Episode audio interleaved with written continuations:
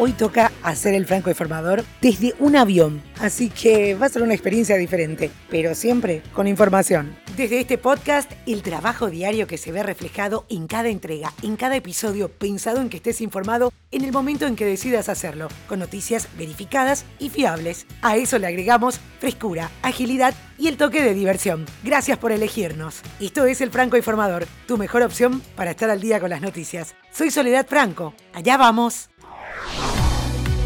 A partir de ahora, la OMS utilizará letras griegas para referirse a las variantes detectadas por primera vez en países como el Reino Unido, Sudáfrica e India. La variante del Reino Unido, por ejemplo, se etiqueta como alfa, la beta de Sudáfrica y la India como delta. La OMS dijo que esto era para simplificar las discusiones, pero también para ayudar a eliminar algo del estigma de los nombres. A principios de este mes, el gobierno indio criticó el nombramiento de la variante B1617.2, detectada por primera vez en el país en octubre pasado como la variante india, aunque la OMS nunca la había etiquetado oficialmente como tal. Ningún país debe estar estigmatizado para detectar e informar variantes, tuitearon desde la OMS. También piden vigilancia robusta de variantes y para compartir datos científicos y ayudar a detener la propagación. Las letras se referirán tanto a las variantes de interés como a otras variantes. Se ha publicado una lista completa de nombres en el sitio web de la OMS.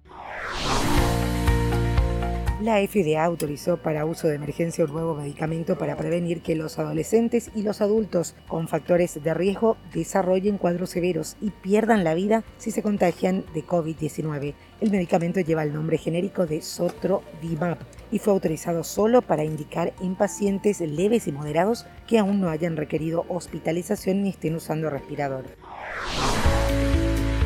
China anunció este lunes que a cada pareja se le permitiría tener hasta tres hijos, un cambio importante en la política del límite existente de dos hijos, luego de que los datos del censo mostraran una disminución dramática en los nacimientos. El cambio de política fue aprobado durante una reunión del Poliburo el lunes, presidida por el presidente Xi Jinping, según informó la agencia oficial de noticias Xinhua, sin decir cuándo entrará en vigencia el cambio. Horas después de anunciar que la Copa América 2021 no se disputará en Argentina, la Conmebol confirmó que el certamen se desarrollará en Brasil, tal como ocurrió en la última edición de 2019. En las próximas horas se conocerán los estadios que albergarán los partidos y el fixture definitivo del torneo, que se jugará entre el 13 de junio y el 10 de julio.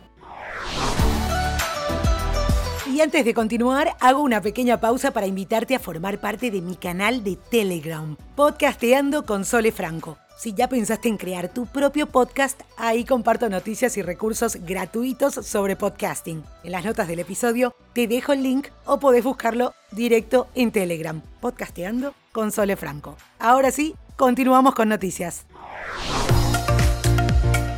Seguimos hablando de deportes porque la japonesa Naomi Osaka anunció que se retira del abierto de Francia a raíz de su decisión de boicotear los deberes de prensa posteriores al partido en el torneo de Grand Slam. Osaka, número 2 del mundo, fue multada con 15 mil dólares por los organizadores del Grand Slam por no asistir a una conferencia de prensa después de su victoria de primera ronda. La joven de 23 años hizo el anuncio en Twitter diciendo, creo que ahora lo mejor para el torneo es que me retire otros jugadores y mi bienestar mental están en juego y todos podrán volver a centrarse en el tenis.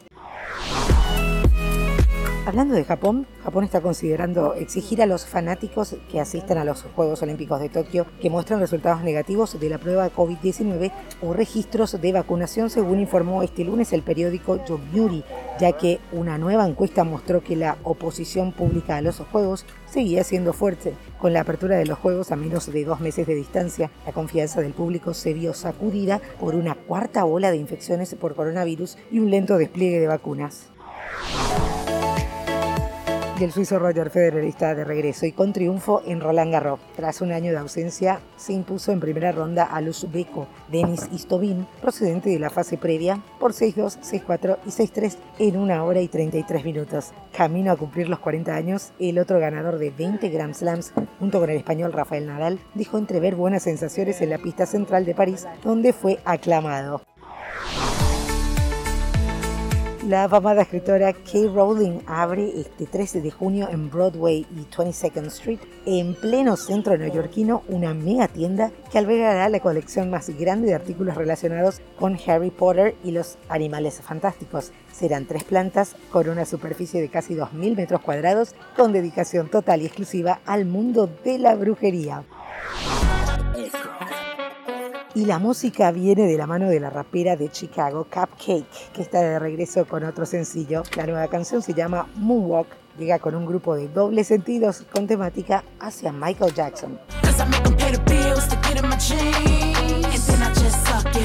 Y esto es todo por hoy, ya estás al día con las noticias. Te agradezco por hacer del Franco Informador parte de tu rutina diaria de información. Te espero nuevamente mañana a primera hora.